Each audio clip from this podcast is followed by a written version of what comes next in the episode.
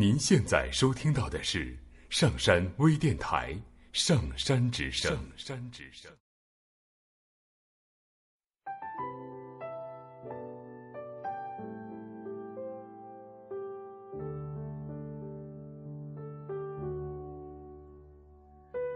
千万不要去考验人性，尤其是在被考验者深陷困境的时候，拿被考验者的软肋作为筹码。这样的考验本身就荒诞且不道德，更毫无意义可言。各位听众朋友们，大家好，这里是上山微电台《上山之声》，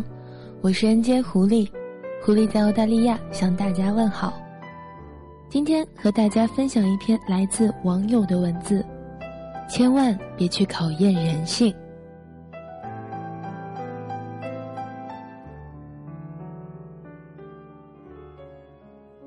听一个朋友讲他一个女性朋友的故事，忽然觉得她的经历是何其荒诞，或者说有些悲凉意味。她用她年轻时候自以为是的小聪明，亲手葬送了自己的幸福，而今追悔已然莫及。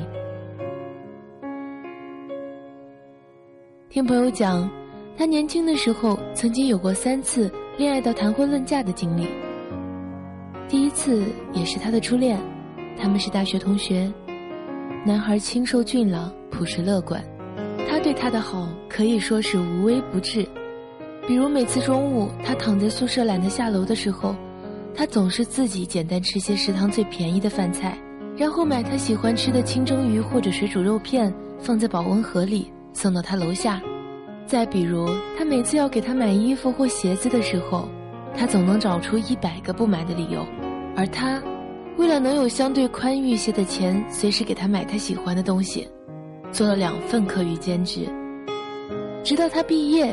他专程去他老家所在的城市，有了稳定的工作，并且仍然坚持业余兼职，一如既往对他好。就在他们已经研究订婚和以后的生活的时候，他父亲一句随口的话，他却当真了。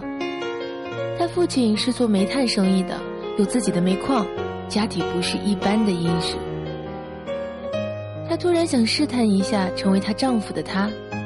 于是他让他父亲出面，用五十万元的条件让他离开他。这是一个多么俗套的情节！但现实生活偏偏就有这样的故事不断发生。五十万元在二十年前当是一个何其庞大的数字啊！而偏偏他生在农村，父亲糖尿病没钱治疗，家里还有一个弟弟刚读初中。对于最终他收下了那笔分手费，我丝毫不觉得他薄情寡义。因为在两难之间，如何选择都是注定错的，而我似乎更能理解他做选择那几日该是如何的煎熬。而顺理成章的，他和他没再见面，只是在后来的二十几年里，他几乎每个月都能收到他寄来的钱。我想，那是他在偿还，不论是钱，还是情。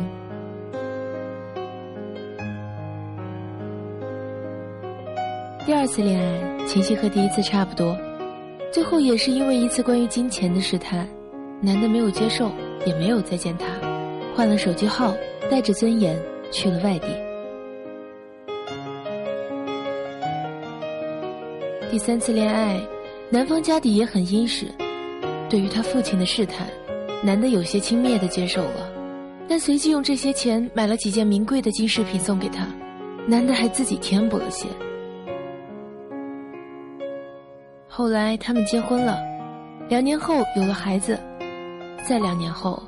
她发现丈夫有了外遇，而且不止一个，所以他们离婚了，她自己带着孩子，一直在没找到合适的男人。上门提亲的倒是不少，但大多数一眼便看得出来，人们看好的不是一个带着孩子的母亲。而是那个置钱如土的家庭背景。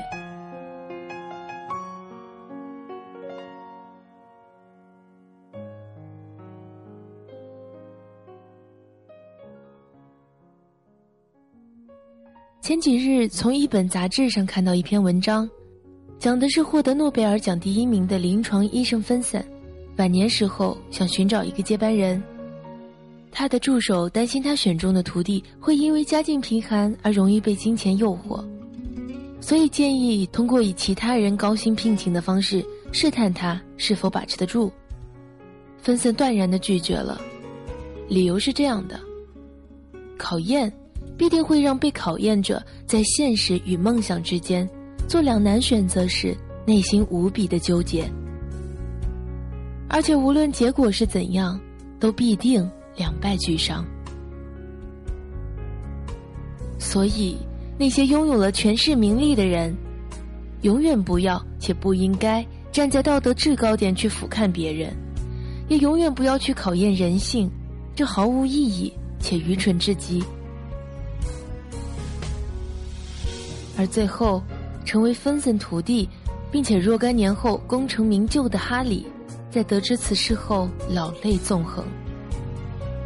他坦言，如果当时师傅那样做了，他会被诱惑，甚至因此一生碌碌无为，而世界上会因此少了一名著名的医学家。生活是何其相似，无论古今或者中外，我们每个人都希望有一个幸福的明天和未来。我们在追求幸福的生活中，必定会接受很多考验，同样也会发出很多考验。这些考验是对人生的负责，但请记住，千万不要去考验人性，尤其是在被考验者深陷困境的时候，拿被考验者的软肋作为筹码。这样的考验本身就荒诞且不道德，更毫无意义可言。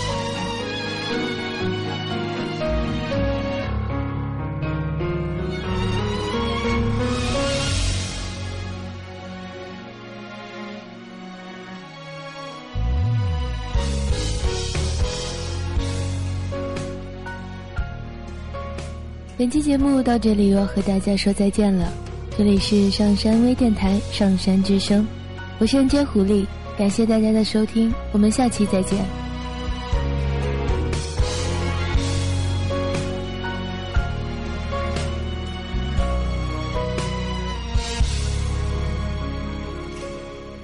下载喜马拉雅手机应用或登录微信搜索“上山之声”或 SS Radio，关注上山微电台，听友 QQ 群二五八二八二六，让我们一路同行。